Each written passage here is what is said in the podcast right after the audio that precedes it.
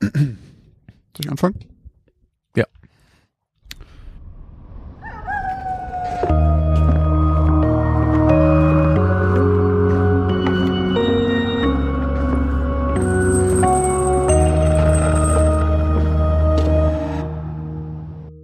Moin und herzlich willkommen zur 16. Folge von Geschichten aus dem Altbau, dem Grusel-Podcast mit mir, Josch Kliemann.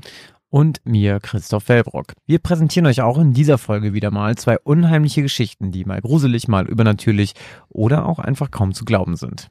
Ob wir uns diese Geschichten nur ausgedacht haben oder ob in ihnen doch ein Funken Wahrheit steckt, müsst ihr am Ende selber entscheiden. Ganz genau, wie jedes Mal. Und wie jedes Mal bekommt ihr auch in dieser Folge zum Beginn eine kurze Spoilerwarnung, denn wir machen jetzt weiter mit der Auflösung und wenn ihr die Auflösung nicht hören möchtet, dann skippt am besten zu Timecode.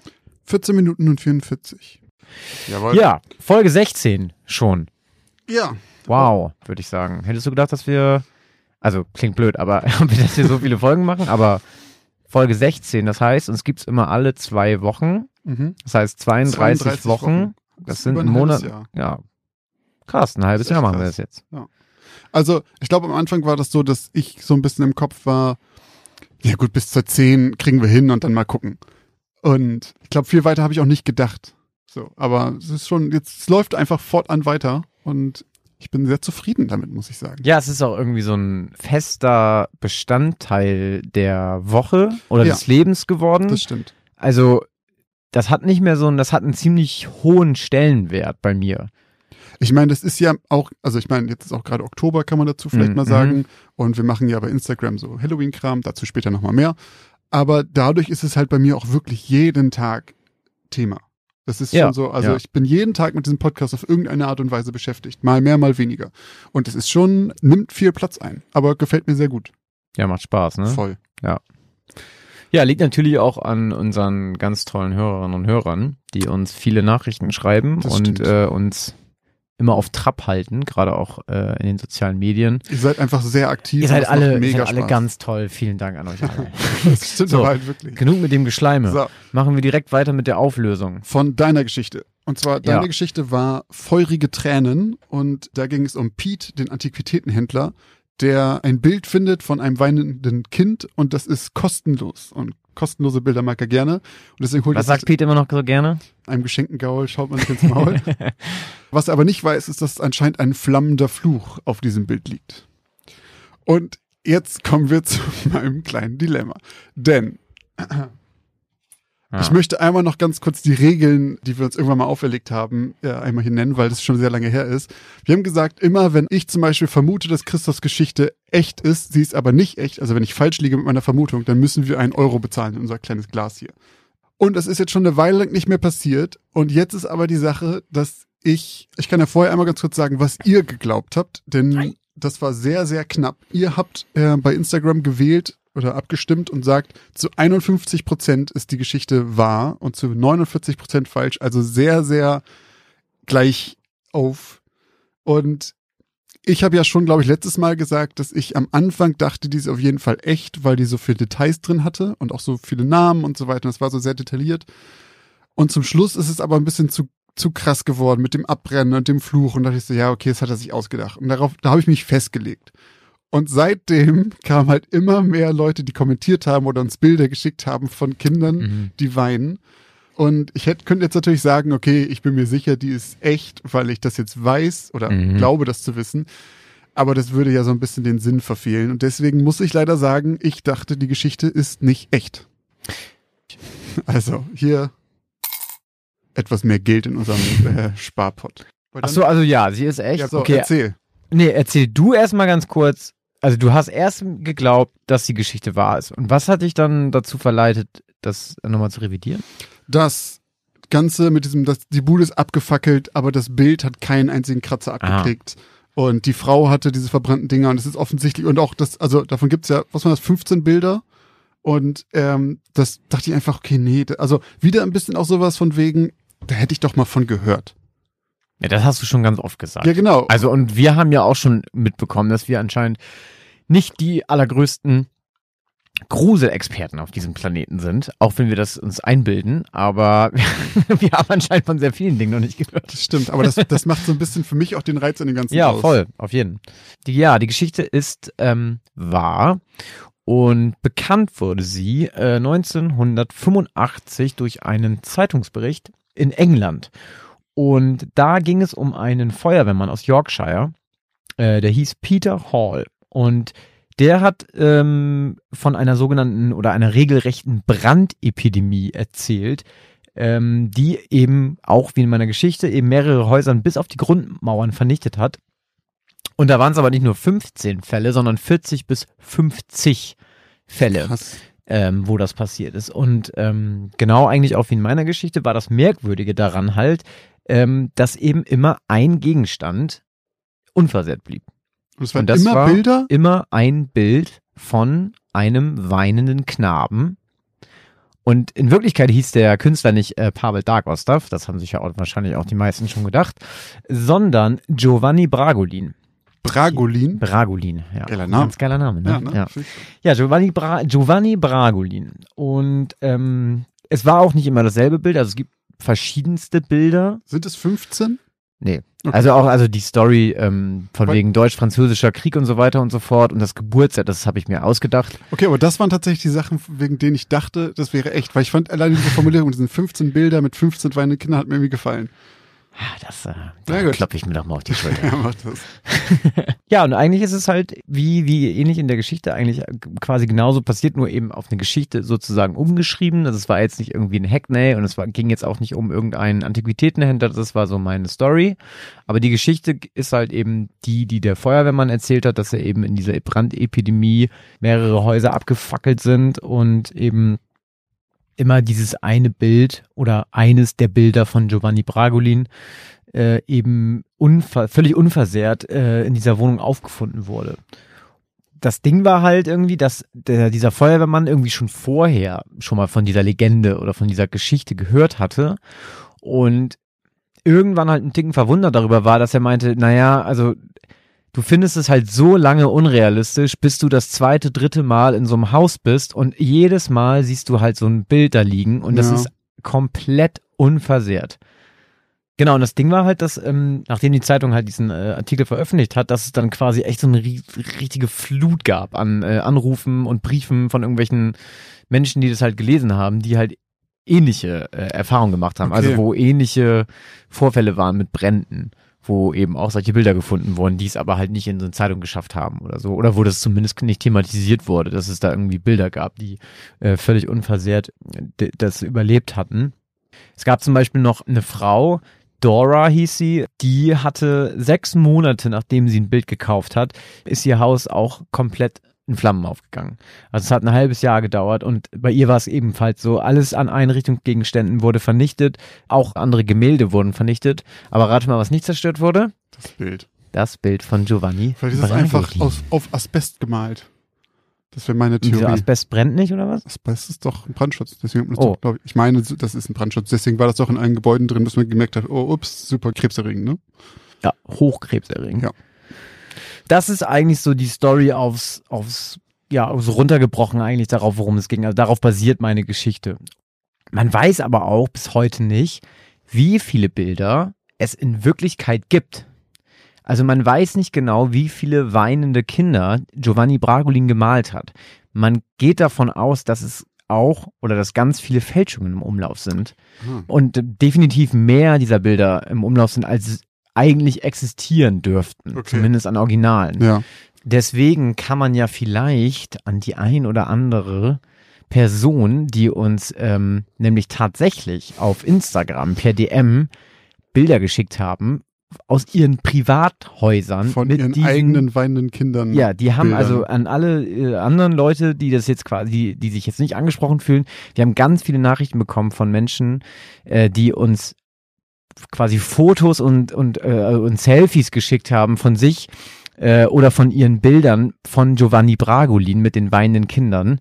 Ähm, eine Sache fand ich ganz besonders heftig. Da hat jemand quasi, ja, das weiß ich nicht, das Haus geerbt von seiner Großmutter, beziehungsweise wohnt in dem Haus seiner verstorbenen Großmutter Okay. und hat ähm, quasi noch nicht alles renoviert und noch nicht alles irgendwie ausgemistet an Sachen, die da noch, sag ich mal, übrig sind, Ja. äh, aus dem Hausstand.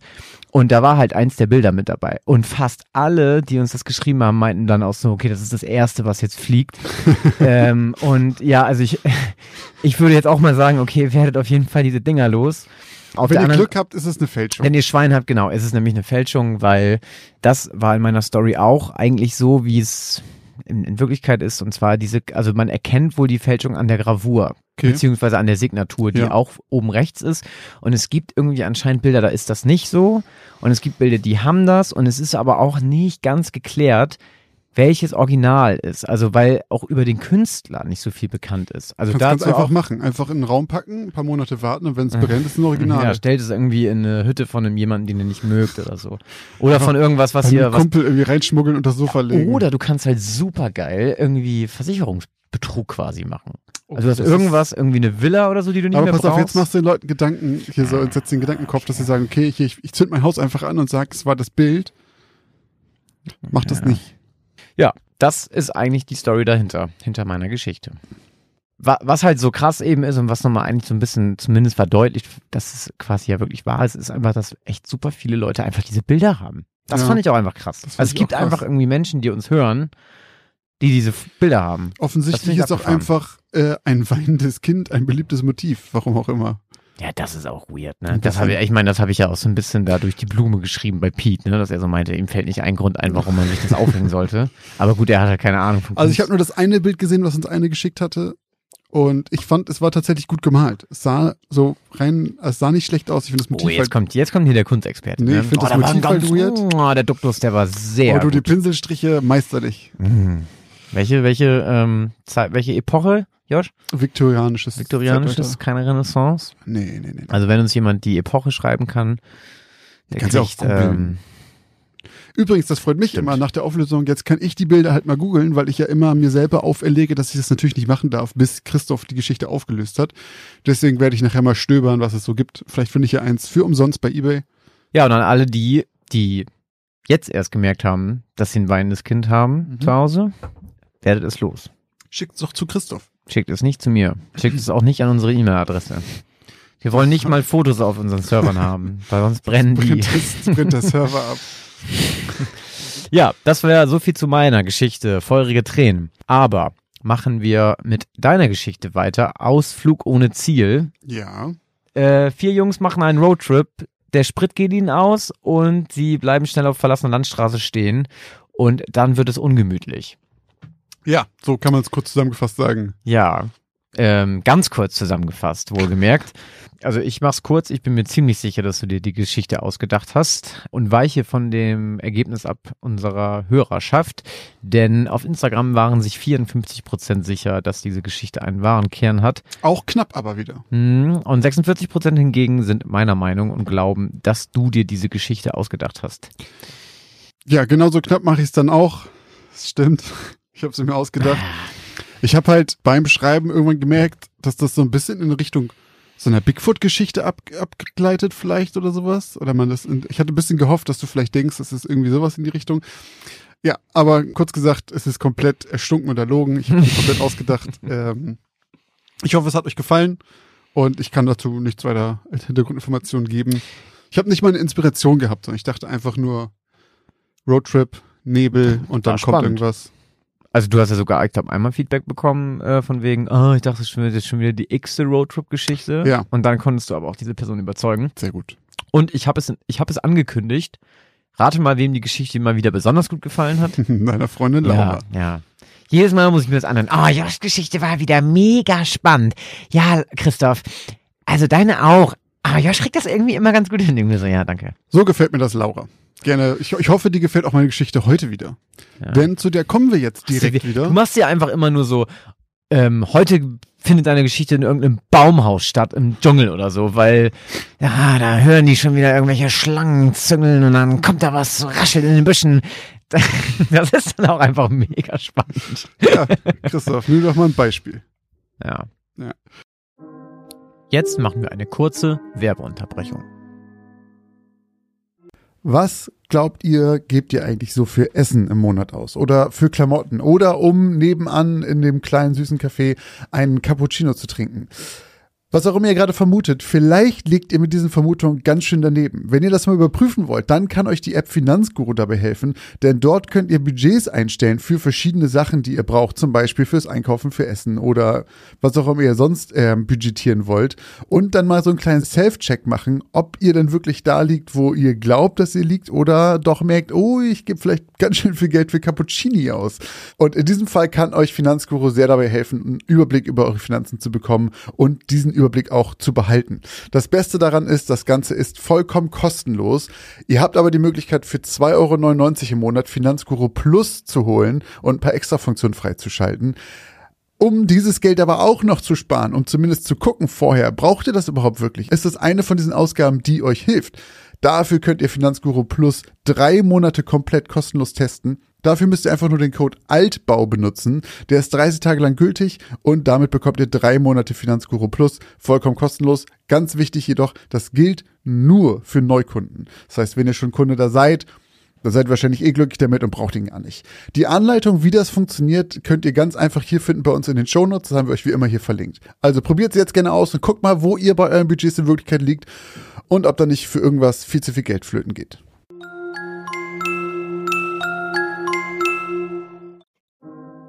Und jetzt geht's auch schon weiter mit den neuen Geschichten. Toll. Gut. Machen wir doch direkt weiter mit der ersten Geschichte aus Folge 16. Und zwar, Josh.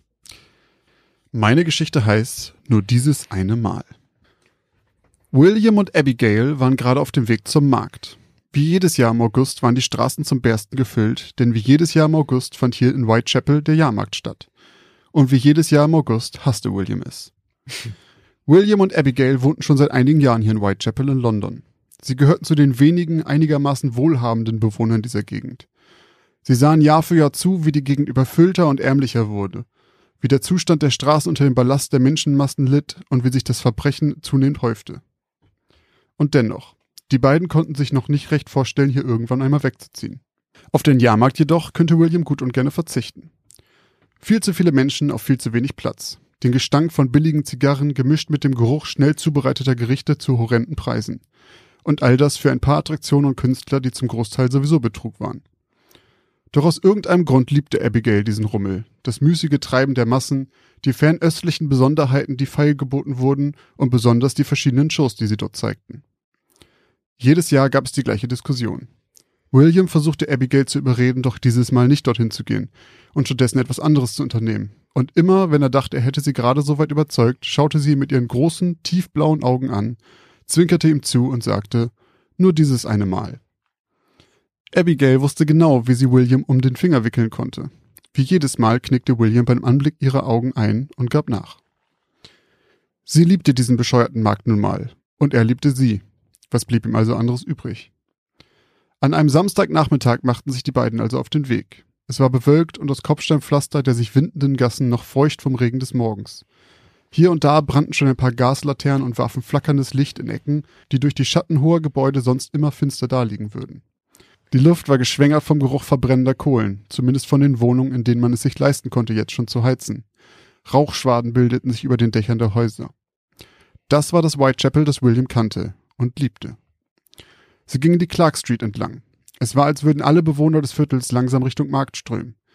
Je näher sie kamen, desto dichter gedrängt wurden die Wege. Am Ende der Straße konnten die beiden schon das erste Mal die leisen Schreie und Rufe der Marktstände in der Entfernung vernehmen. Zu seinem Entzücken merkte William, wie Abigail mit jedem Schritt Richtung Markt aufgeregter wurde. Sie reckte alle paar Meter den Kopf und versuchte trotz ihrer geringen Größe aus dieser Entfernung vielleicht schon etwas von den Ständen zu erhaschen. Er sah förmlich, wie nach und nach das Kind in ihr wieder zum Vorschein kam. William konnte sich ein Grinsen nicht verkneifen. Als sie schließlich in die Nelson Street abbogen, an deren Ende der Markt begann, standen sie dicht gedrängt in einer Menschenmasse, die sich wie eine unaufhaltsame Woge langsam über den Platz schob. Das Getöse des Marktes war nun nicht mehr zu überhören. Stände, die ihre exotischen Waren anboten, Marktschreier, die über neue Attraktionen berichteten und Zelte, in denen den Massen erstaunliche Merkwürdigkeiten präsentiert wurden. Viel Getue um nichts, hätte William gesagt, wenn man ihn gefragt hätte. Doch das tat niemand. So ließen sich die beiden also die meiste Zeit in der Menge treiben. Sie blieben ab und zu an dem einen oder anderen Stand stehen, so dass Abigail innerhalb kürzester Zeit mehrere Limonaden, frittierten Fisch, ein Meat Pie und zwei etwas merkwürdig anmutende Quarkspeisen vertilgen konnte und hatten so nach fast zwei Stunden schon so gut wie alles gesehen, was es hier zu sehen gab. Es hatte zu dämmern begonnen und mittlerweile waren alle Gaslaternen des Marktes hell erleuchtet. Außerdem lichtete sich so langsam die Menge auf dem Platz. Vermutlich, da ein Großteil der Bewohner von Whitechapel auch am Sonntag arbeiten musste. Als William gerade vorschlagen wollte, es der Masse gleich zu tun und sich auch langsam auf den Heimweg zu bewegen, wurde ihm plötzlich auf die Schulter getippt. Als er sich mit Abigail an der Hand umdrehte, sah er vor sich einen kleinen Mann mit einer goldenen Maske von einem Fuchs, gehüllt in eine samtrote Uniform, wie sie William nur von einem Dompteur kannte. Sind Sie nicht auch dieses mondäne Leben satt? Strebt es Ihnen nicht auch nach dem Ungewöhnlichen, dem Extraordinären? Sind Sie nicht auch Wanderer auf der Suche nach dem Unmöglichen? Dann ist heute Ihr Glückstag. Kommen Sie doch herein. Der Maestro bittet zu seiner Show. William blieb wortlos und verdutzt vor dem kleinen Mann stehen. Dann warf er einen Blick hinter ihn. Dort stand ein Zelt, deutlich größer als die kleinen Stände, die ihn umgaben, ganz in Schwarz und Rot gehüllt. Durch den Eingang ließ sich nichts erkennen. Es sah aus, als führe er einfach nur in eine schwarze Höhle. Über dem Eingang prangte in goldenen Lettern Vincent van Salvac, der Meister. William schüttelte den Kopf und wollte gerade weitergehen. Da zog ihm plötzlich etwas an seinem Arm. Es war Abigail. Ah nein, dachte sich William. Sie schaute ihn an, mit ihren großen, tiefblauen Augen. Dann zwinkerte sie ihm zu, stellte sich auf ihre Zehenspitzen und flüsterte ihm ins Ohr. Nur dieses eine Mal. Also betraten sie das Zelt. William schoss noch der Gedanke durch den Kopf, warum ihm das Zelt vorher gar nicht aufgefallen sei, doch der Gedanke verflog so schnell, wie er gekommen war. Im Eingang stand noch ein weiterer Angestellter in samtroter Uniform mit der goldenen Maske eines Wolfes. Vor seiner Brust hing ein großer Kasten, gefüllt mit silbernen Masken verschiedenster Tiere. Er reichte William und Abigail zwei mit der Bitte, diese während der Show aufzubehalten. William bekam die silberne Maske eines Löwen und Abigail eine silberne Hasenmaske. So verkleidet betraten sie einen kleinen, muffigen Raum, verhangen mit dicken rubinroten Vorhängen, in denen sich der Rauch tausender Zigarren gefangen hatte, wie in einem Käfig, für den es keinen Schlüssel mehr gab. Genau dieser Rauch schwebte auch jetzt dick im Raum. Der Qualm eben derer Zigarren von Menschen mit zu viel Geld und zu wenig Geschmack. Erhellt wurde der Raum von mehreren kleinen Lampen, die unter ihren kugelrunden Glashüllen Gas verbrannten, um so gespenstisch wabernde Schatten der Leute auf die Vorhänge zu zaubern. Es standen so um die 20 Stühle in dem Raum, allesamt mit dicken roten Stoff verkleidet, eingesessen von hunderten Menschen vor ihnen. Es waren jedoch außer ihnen nur sieben andere Zuschauer anwesend, doch sie alle blickten sie an, als sie den Raum betraten. Sieben mit Tiergesichtern verhüllte Augenpaare starrten sie an, während sie sich ihre Plätze suchten. Sie saßen keine drei Minuten, da begann Musik zu spielen. William sah sich um und erkannte in der Ecke des Raumes einen Leierkastenmann. Wie nicht anders zu erwarten in einer samtroten Uniform. Auf seinem Gesicht die goldene Maske eines Affen. Es klang ein wenig wie Zirkusmusik, doch irgendwie merkwürdig. Doch bevor William darauf kam, was ihm so merkwürdig an der Musik vorkam, wurde es plötzlich unruhig unter den Zuschauern. Ein Mann betrat die kleine Erhöhung auf der einen Seite des Raumes, die wohl als Bühne diente. Das war dann wohl dieser Vincent van Salvac. Der Meister, dachte sich William spöttisch. Vincent van Salvac trug einen schwarzen Frack über einer roten Weste, darunter ein weißes Hemd. An seinem Kragen prangte eine rot-goldene Fliege. Er trug einen klassischen schwarzen Zylinder und weiße samtene Handschuhe. Sein Gesicht war totenbleich geschminkt. Seine Augen hingegen waren dunkel umrandet. Im Gegensatz zu allen anderen im Raum trug er als einziger keine Maske. Er wirkte irgendwie einschüchternd auf William, auch wenn dieser sich nicht so recht erklären konnte, wieso. Vielleicht lag es an der Art, wie er sich bewegte. Er wirkte so abgehackt, so unwirklich. So begann also die Show. Der Meister startete mit einigen klassischen Tricks, ließ Sachen verschwinden und wieder auftauchen, zauberte Tauben aus seinem Ärmel und zog Tücher aus seinem Mund. Alles ohne auch nur ein Wort von sich zu geben. Abigail klatschte nach jedem Trick aufgeregt. Nun kam eine Frau auf die Bühne, augenscheinlich seine Assistentin. Sie legte sich in einen Kasten, so dass nur noch ihr Kopf und ihre Füße aus den jeweiligen Enden herausschauten, und der Meister nahm sich eine Säge, platzierte sie in der Mitte des Kastens und zum Schrecken aller Anwesenden sägte er den Kasten in zwei. Seine Assistentin schrie und strampelte. Abigail hielt den Atem an. Der Meister schob die Hälften des Kastens auseinander, schob sie wieder zusammen und siehe da, die Frau stieg unverletzt und an einem Stück wieder heraus. Alle Zuschauer applaudierten wild. Auch William musste zugeben, dass er erstaunt war. Dann betrat der Angestellte mit der Wolfsmaske die Bühne und fragte nach Freiwilligen für diesen Trick. Blitzschnell und bevor William etwas sagen konnte, schnellte die Hand von Abigail nach oben. Und sie sollte die einzige erhobene Hand bleiben. William fasste sie an der Hand, doch Abigail drehte sich zu ihm um. Sie schaute ihn mit ihren tiefblauen Augen an, zwinkerte und formte im Weggehen mit ihren Lippen die Worte nur dieses eine Mal. Auch sie legte sich in den Kasten auf der kleinen Bühne. Der Meister warf ein seidenes Tuch über ihren Kopf. Plötzlich schwoll die Musik des Leierkastens an und wurde immer lauter und lauter, bis sie in Williams Ohren dröhnte. Auch die Töne waren jetzt anders. Es war, als würden sie wabern und komplett schief sein. William bekam mit einem Mal starke Kopfschmerzen. Er merkte, wie sein Herz schneller klopfte. Er schaute sich um. Alle anderen Gäste saßen zigarrenrauchend da. Einige von ihnen fingen plötzlich an laut zu lachen. Der Rauch der Zigarren flog beißend in Williams Augen. Der Geruch ließ Übelkeit in ihn aufsteigen. Seine Augen fingen an zu tränen. Er schaute mit verschwommenem Blick Richtung Bühne. Dort setzte der Meister gerade die Säge an. Die Musik war nun unerträglich. Eine Kakophonie aus Tönen, bei der sich seine Eingeweide zusammenzogen. Er sah, wie Abigail in dem Kasten strampelte, genau wie die Assistentin vor ihr.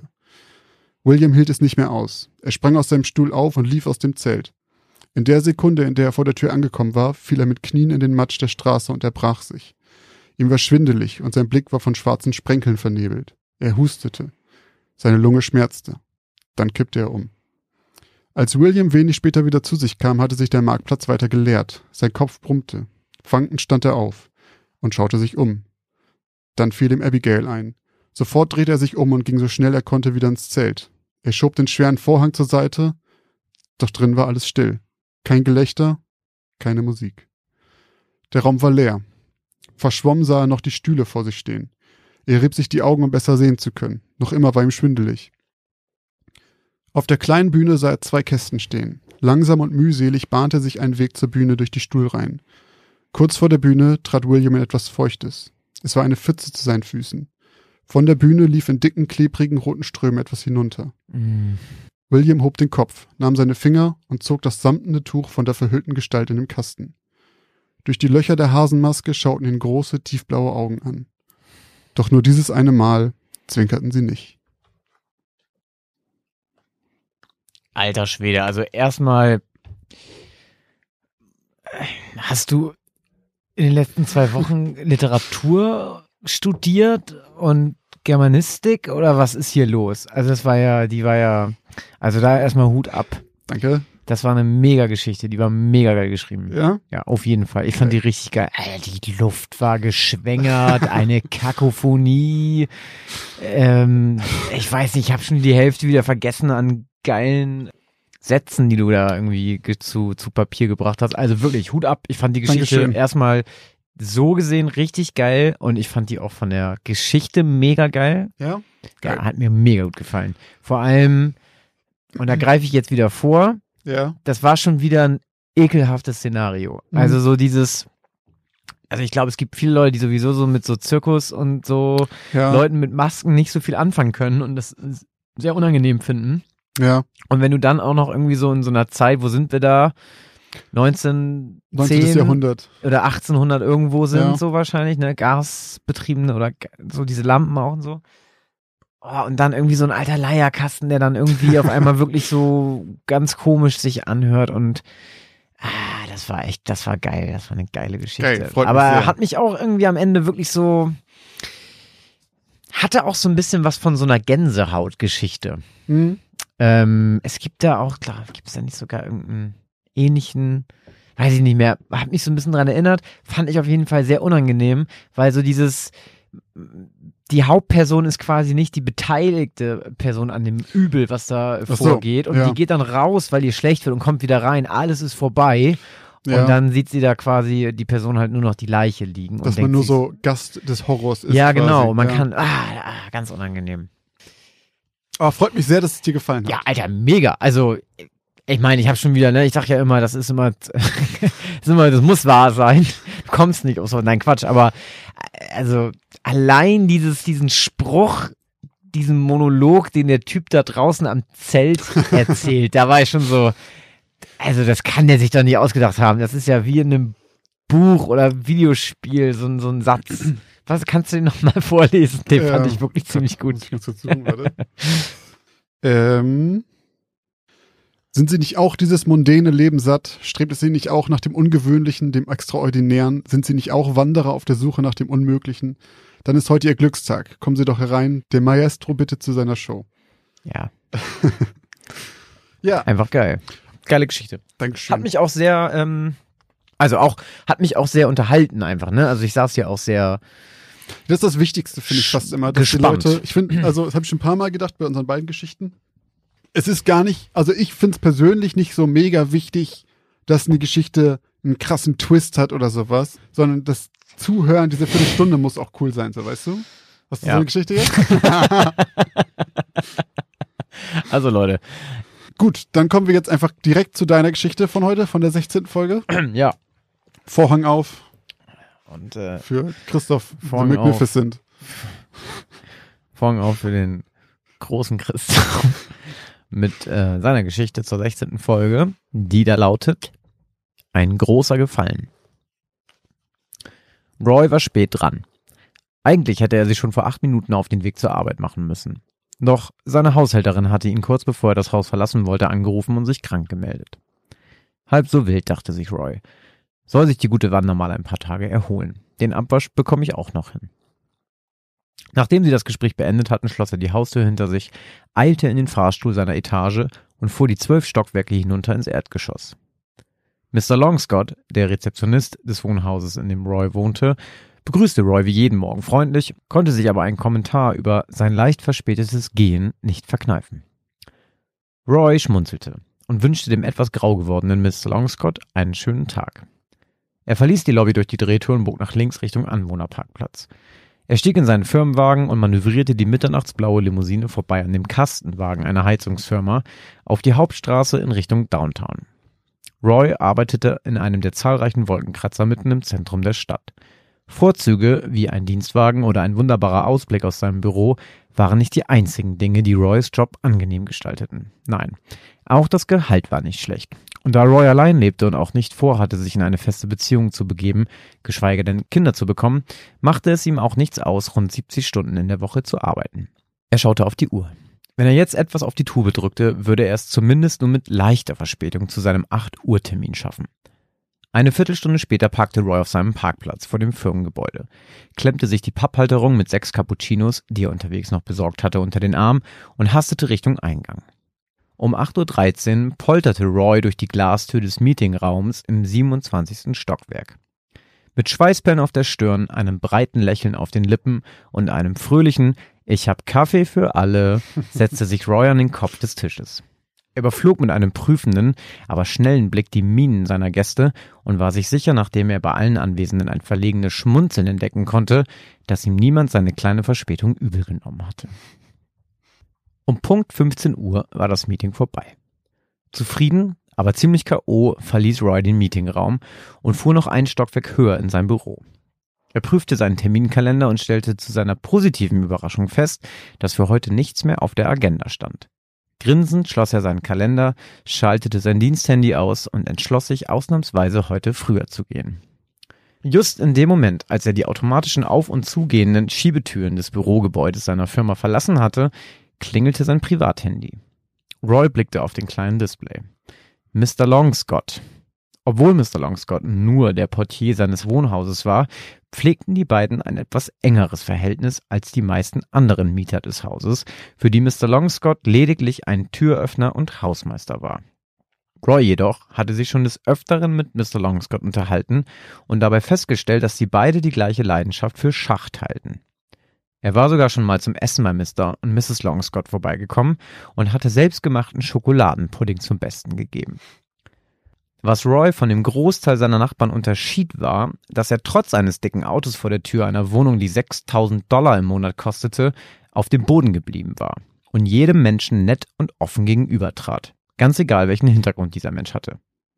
Zu verdanken hatte Roy diese Eigenschaft seiner Mutter, die während seiner Erziehung stets darauf geachtet hatte, dass Roy wie ein ganz normaler Junge aufwuchs, obwohl er mit dem Silberlöffel aß.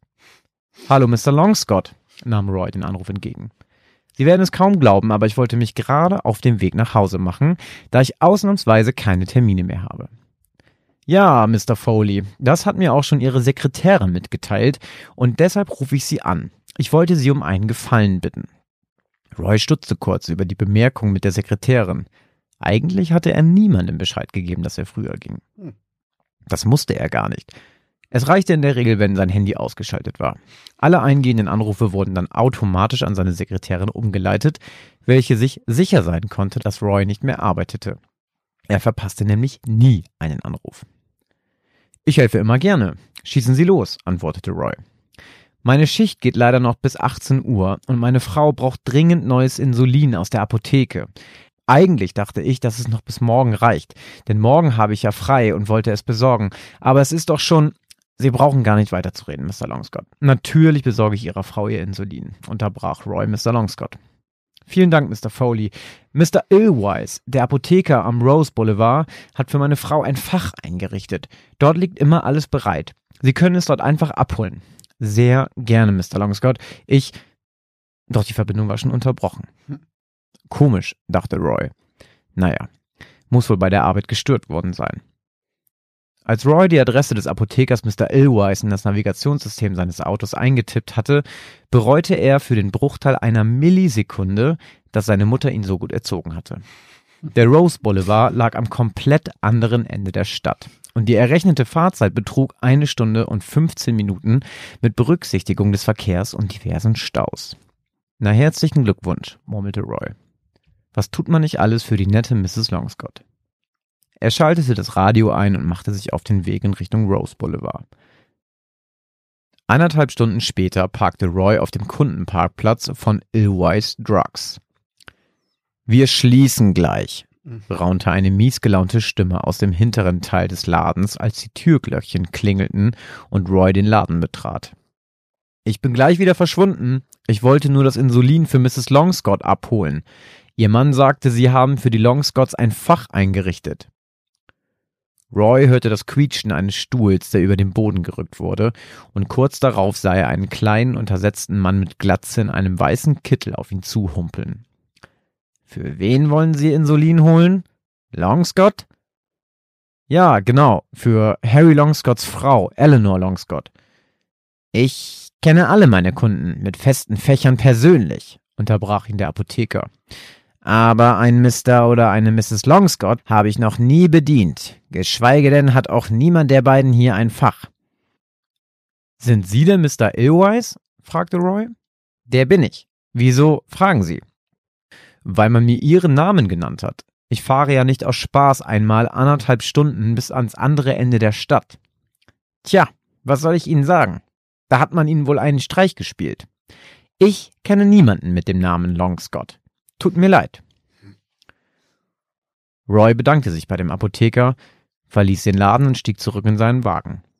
Er suchte im Navi nach weiteren Apothekern mit dem Namen Illwise oder welchen, die in der Nähe waren, doch es gab nur einen Apotheker mit dem Namen und die nächste Apotheke war Kilometer entfernt. Schon komisch, murmelte Roy zu sich selbst. Er tippte mit dem Zeigefinger auf den Touchscreen des Navis und steuerte die nächstliegende Apotheke an, um zumindest nicht mit leeren Händen zurückzukehren. Als er seinen Wagen am Straßenrand geparkt hatte, wartete er noch kurz, bis die Kolonne aus vorbeirasenden Feuerwehr- und Notarztwagen ihn passiert hatte. Anschließend betrat er schnellen Schrittes die Apotheke, kaufte ausreichend Insulin und machte sich anschließend wieder auf den Weg nach Hause. Dreieinhalb Stunden hatte ihn der kleine Gefallen gekostet und Roy überlegte mit einem leichten Grinsen, ob er es zumindest nicht mal für eine Woche ausprobieren sollte, ein Arschloch zu sein. er scherzte nur etwas mit sich selbst. Doch sein Grinsen, welches sich über seine Lippen gelegt hatte, verzog sich nun zu einem schreckerfüllten Gesichtsausdruck. Als er in seine Straße bog, sah er, wo die Blaulichtkolonne hingefahren war. Vor seinem Wohnhaus war die Hölle los. Absperrbänder flatterten durch den Wind, Menschen wurden auf Tragen beatmet und in Krankenwagen verfrachtet. Polizisten versuchten Gaffer daran zu hindern, Fotos zu machen, und Feuerwehrleute hielten riesige Schläuche in den Händen, aus denen literweise Wasser schoss. Bevor eine uniformierte Polizistin, die auf ihn zuschritt, Roys Blickfeld störte, sah er, dass der Eingangsbereich voller Trümmer lag und noch immer Flammen aus den zersprungenen Glasfronten züngelten. Die Beamtin bedeutete ihm, die Scheibe herunterzulassen. Roy betätigte den elektrischen Fensterheber. Die Polizistin beugte sich zu ihm herab. Sind Sie Anwohner? Ja, antwortete Roy. Sir, es gab eine Explosion. Im zwölften Stock gab es ein Gasleck. Versuchen Sie bei Freunden oder Familie unterzukommen oder nehmen Sie sich ein Hotel. Sie können ja aktuell nichts tun. Seien Sie bloß froh, dass Sie nicht vor Ort waren. Hm. Es ist katastrophal. Roy nickte abwesend, ließ das Fenster wieder hochkommen und setzte zurück. Mr. Longscott, dachte er. Oh nein, bitte nicht Mr. Longscott. Hastig und zitternd kramte er sein Mobiltelefon aus der Hosentasche und wählte mit rasendem Puls die Nummer von Mr. Longscott. Bitte geh ran, dachte er. Bitte nimm den gottverdammten Hörer ab. Nach einer gefühlten Ewigkeit raschelte es am anderen Ende der Leitung und eine piepsige Frauenstimme antwortete. Longscott. Mrs. Longscott, stotterte Roy etwas erleichtert. Mrs. Longscott, hier ist Mr. Foley, Roy Foley. Ah, Mr. Foley, das ist aber nett, dass Sie sich melden, obwohl Sie immer so viel zu tun haben. Wie geht es Ihnen? Gut, Mrs. Longscott. Ihr Mann, wo ist Ihr Mann? Geht, geht es ihm gut? Das Apartment. Es gab einen Unfall. Wo ist Ihr Mann? Mein Mann? Haben Sie es denn nicht mitbekommen? Harry hatte gestern Nacht einen Autounfall. Er liegt im St. Elise Hospital. Er ist schon wieder über den Berg, aber die Ärzte behalten ihn noch ein paar Tage da. Ich fahre gleich zu ihm. Was ist denn los, Mr. Foley? Sie hören sich ja an, als würde es Ihnen nicht gut gehen. Ist alles in Ordnung? Roy telefonierte noch zehn weitere Minuten mit Mrs. Longscott. Mr. Longscott hatte gestern Abend gegen 22.30 Uhr einen Autounfall gehabt. Jemand hatte seinen Käfer übersehen und war ihm in die Seite gefahren. Er wurde ins Krankenhaus gebracht und verbrachte dort die Nacht sowie den heutigen Tag. Da er bis vor einer halben Stunde kaum ansprechbar gewesen war, entschieden die Ärzte, ihn noch ein paar Tage zur Beobachtung darzubehalten. Aber glücklicherweise waren die Verletzungen nicht allzu schlimm. Roy war froh, dass Mr. Longscott Glück im Unglück gehabt hatte. Doch drei Fragen blieben bis zum Ende des Telefonats mit Mrs. Longscott offen. Wer hatte Roy heute Morgen an der Rezeption begrüßt und seine Verspätung kommentiert und wer hatte ihm den Auftrag gegeben, am komplett anderen Ende der Stadt Insulin für seine Frau zu kaufen? Auf eine Frage hatte Roy allerdings eine klare Antwort. Wenn er heute nicht bis ans andere Ende der Stadt gefahren wäre, um bei Mr. Ilways Insulin zu besorgen, wäre er vermutlich zur Zeit der Gasexplosion in seiner Wohnung im zwölften Stock gewesen und wäre vermutlich tot. Wer hatte hier heute eigentlich wem einen Gefallen getan? Das Ende gefällt mir richtig gut. der, letzte, der letzte Satz ist so richtig, boah, das weckt so richtig X-Faktor-Gefühle, finde ich. So. okay, krass. Und Scheiß, ich habe mich die ganze Zeit gefragt, worauf läuft denn das jetzt hinaus? Ich dachte die ganze Zeit Insulin. Also als er hingefahren ist, dachte ich schon, das kriegt er dann nicht. Ich weiß nicht warum, aber irgendwie, das, irgendwo läuft das ja hin drauf hinaus. Ich fand die richtig gut. Ja, fandst du? Ich hatte Ja. so ein bisschen Angst, vor allem eben wegen dem Kommentar. Ja, ja, es darf jetzt auch nicht so sein, dass du eine halbe Stunde zuhörst und dann gibt's am Ende. Nee, was, das, was ich ja mit meinte, ist, dass diese halbe Stunde interessant sein muss und dass du Ah, okay. miträtselst und so weiter. Also ich finde es halt überhaupt nicht, ich finde es richtig geil, wenn ein Twist kommt, aber wenn das halt dahin einfach nur leer ist und dann zum Schluss kommt, ach, hier, Überraschung. Ja, Und das ja, war's ja. ja. nicht, sondern du bist die ganze Zeit im Kopf dabei und denkst okay, hm. Ich dachte erst, weil er so viel Kohle hat, dachte ich erst, es geht in so eine American Psycho-Richtung. Ah, okay, dass er so der Wille Genau, dass ist. er irgendwie so er hat richtig viel Kohle, aber in Wirklichkeit keine Ahnung, ist er schizophren und zerhackt Leute, was weiß ich. er hat Haken des Verlorens. Aber das war jetzt im Endeffekt ja dann doch wieder, du hast halt in letzter Zeit öfter mal, du hattest das bei diesem, bei der guten Seele und jetzt auch, das sind so, so ein bisschen Wohlfühlgeschichten, wo halt so das Mysteriöse im Endeffekt was Gutes ist. Das Mhm. finde ich schön. Auch bei dem jetzt gerade, auch bei diesem Schluss, also das hat noch so ein bisschen dieses, tu gute Sachen und dir passieren gute Sachen, gefällt mir richtig gut. Stimmt, das war wieder so. Er, Ja, ist, ja, er ist ja. ja auch so der Good Guy, ne? Ja, ey, geil. Finde ich cool. Hat mir sehr gefallen. Schön. Das stimmt mich wohl. und das wiederum stimmt mich wohl. Und hoffentlich auch alle Zuhörerinnen und Zuhörer, die auch heute wieder hoffentlich entertained wurden bei unseren zwei Geschichten. Ja, das hoffe ich auch. Falls nicht, schreibt uns gerne Beschwerde-E-Mail an geschichten aus dem Altbau at äh. Ja. Schreibt uns auch gerne an dieser E-Mail, falls ihr uns was anderes mitteilen wollt. Was ich dir nochmal fragen wollte, wegen meiner Geschichte, warst du schon mal bei einem richtigen Show-Zauberer? Jetzt sowas, wie heißt der Typ? Ähm, Copperfield-mäßiges. David Copperfield. Boah. Also zumindest nicht auf so einem Niveau. Mhm. Ich war mal bei einem Zauberer. Ähm, und Du warst mal bei einem Zauberer? Ich glaube schon, als Kind oder so. So, so ein, also so ein So, das das klang ja so, Zauberer. von wegen, also ich war noch nie da, aber ich war mal bei einem Nee, Zauberer. also ich war noch nicht in so einer richtig aufwendigen, teuren Show, wo du so richtig teure Solche Karten Vegas-Dinger kaufst und so. So. Nee, sowas habe Ja. ich noch nicht gesehen. Aber ich habe mal, ähm, ist ein bisschen was anderes, auch ein bisschen lamer jetzt in dem Zusammenhang, aber ich war mal äh, in einer Capri-Bar äh, Ja. Bier trinken und da war ein Typ, der, der konnte so Zaubertricks. Ja. Also ich meine, ich kann ein paar Kartentricks, ne? Und Kannst du wirklich? Ja, ich kann sogar echt einen richtig guten. Wenn du hier ein Kartenspiel hast mit 32 äh, Komm, Karten, kommst du- komm kann ich dir den nachher mal zeigen. Jetzt holt Josh ein Kartenspiel. Ja, Leute, das dauert jetzt hier. Die Folge wird jetzt ähm, künstlich in die Länge gezogen. Ich mache jetzt äh, den Kartentrick und ihr könnt äh, lauschen. Guck mal, da holt er seinen Pokerkoffer.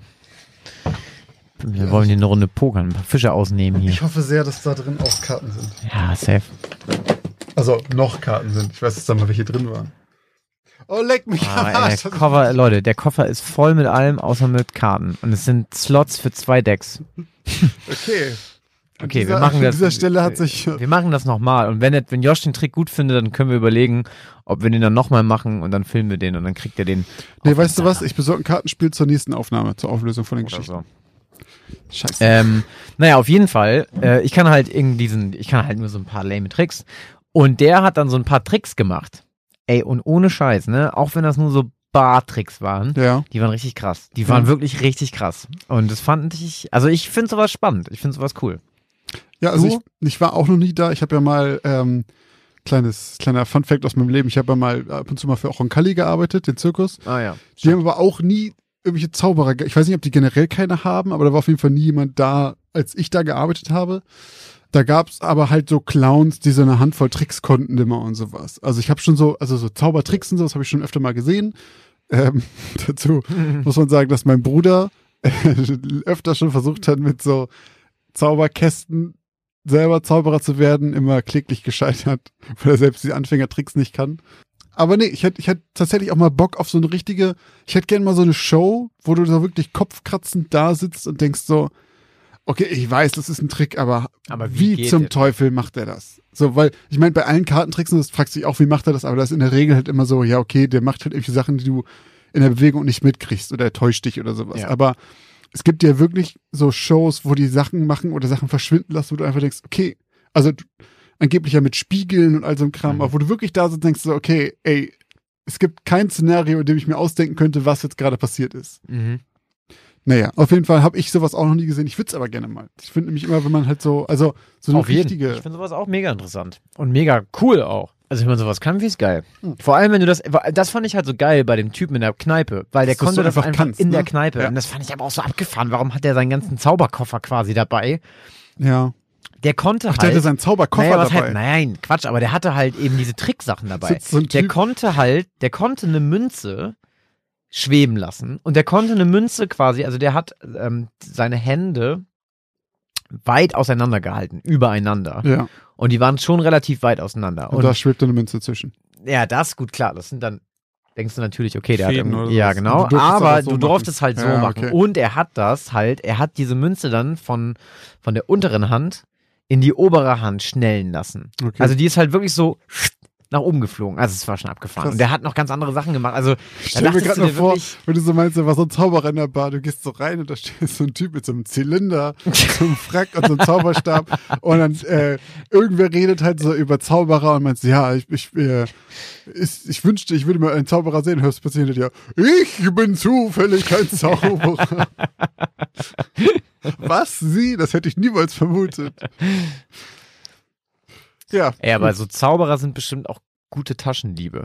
Oder gute so Taschendiebe gedacht. sind, wären gute Zauberer. Es gibt doch, es gibt diese Videos, wo sie in so einer Show, ich weiß nicht, ob das als Zaubern gilt oder Ach, da nicht, diesen Ami, ne? der den Leuten einfach so den Gürtel abmachen Ja, kann, während er ja. mit dir redet und das und die äh, und wenn, das, wenn du dabei zuguckst, denkst du die ganze Zeit, okay, wie rafft er das Macht nicht? er das, ja. Aber der lenkt halt immer ab, indem er irgendwo in deinem Körper irgendwo gegendrückt und sonst was Hm. und woanders dann, dann Von dem, das ist so ab, das ist so weird. Von dem gibt's so einen geil, der war glaube ich mal bei TV Total.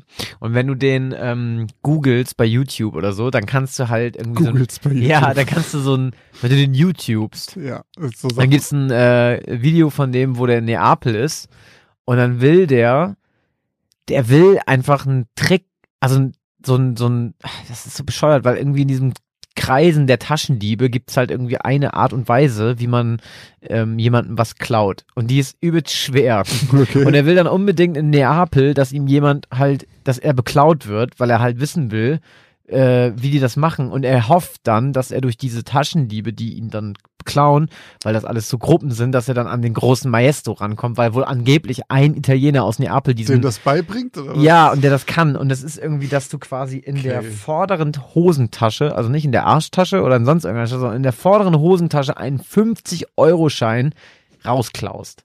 Also du musst wirklich sozusagen, Aus dem Portemonnaie? nee, aus der Hosentasche direkt. Okay, du hast das, also es geht nur bei Leuten, die das lose im, irgendwie in der so. Tasche haben. Ja, okay. also, oder vielleicht geht's auch darum, generell da was rauszuklauen. Ja, Aber das okay. ist wohl eines der schwierigsten Mhm. Dinge.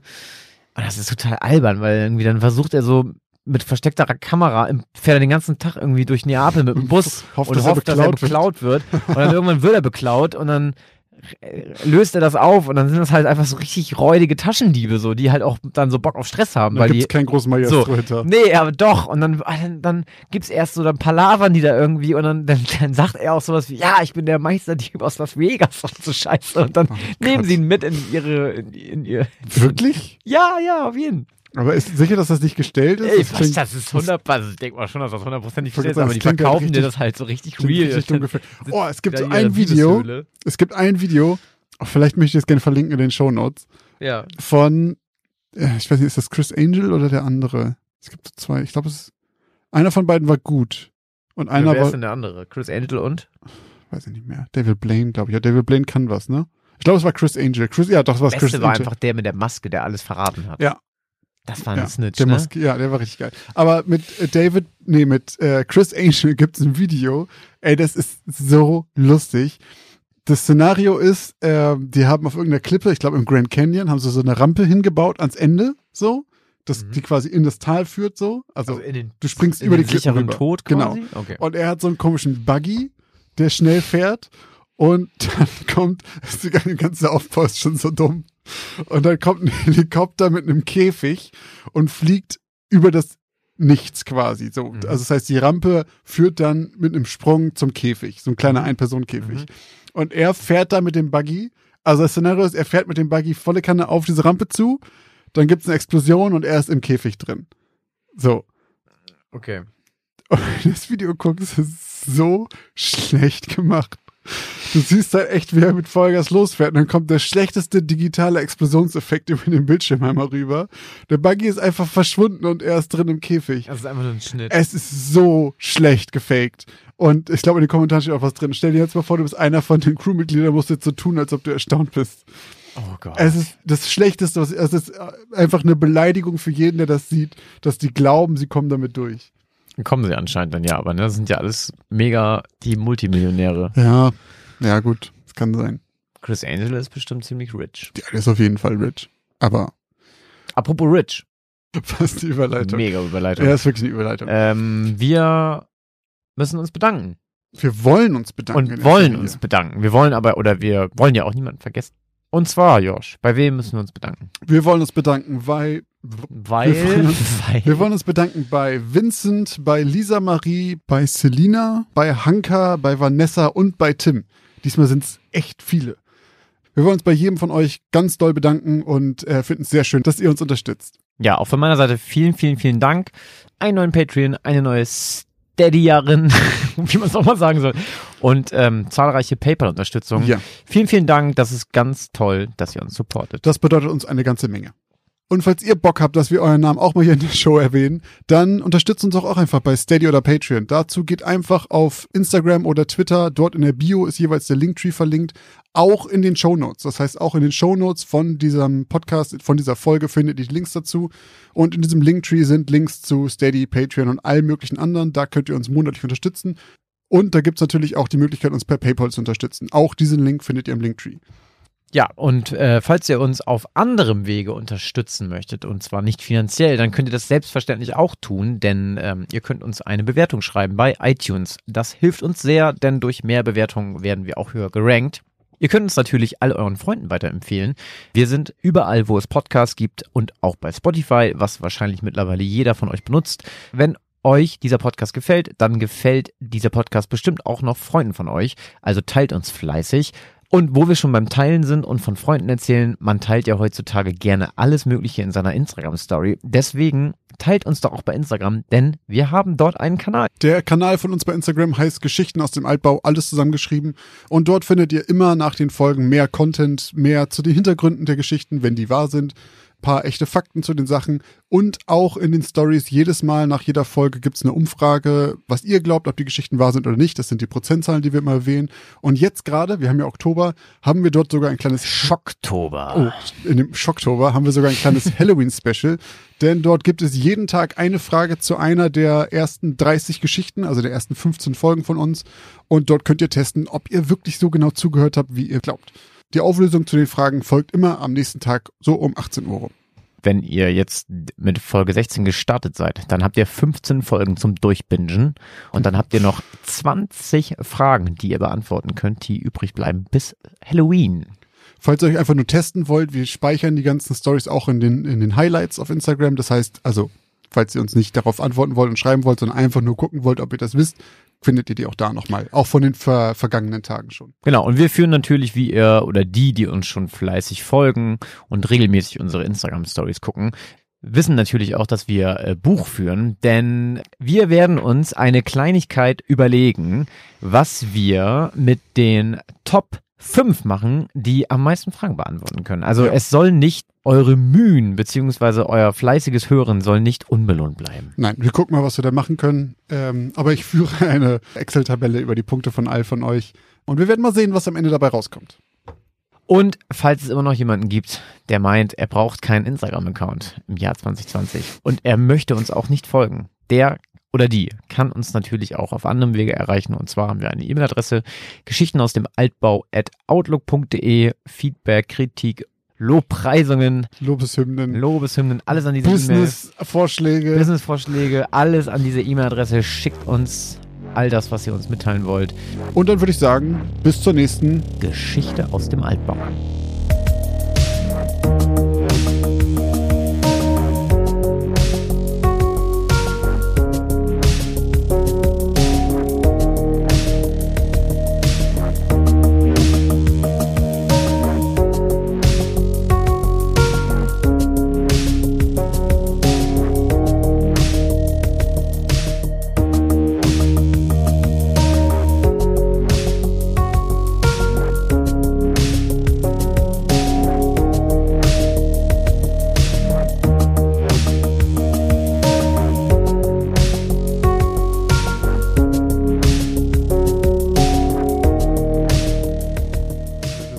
Warten, weil jetzt gerade Lara nach Hause kommt, deswegen hört man gleich Gejaul im Hintergrund.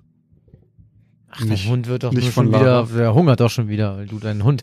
Also, Leute, ich sag euch mal eins, ne, falls das hier im Hidden landet. Es kommt nicht von ungefähr, dass Josh äh, immer Tiere sterben lässt. Und hier immer einen auf äh, Vorzeige äh, Tierbesitzer macht. Also, der Ellie freut sich immer auffällig doll, wenn ich hier durch die Tür komme. Mhm. Das ist die prügelfreie Zeit. Ich wollte das nochmal, ja, könnte man.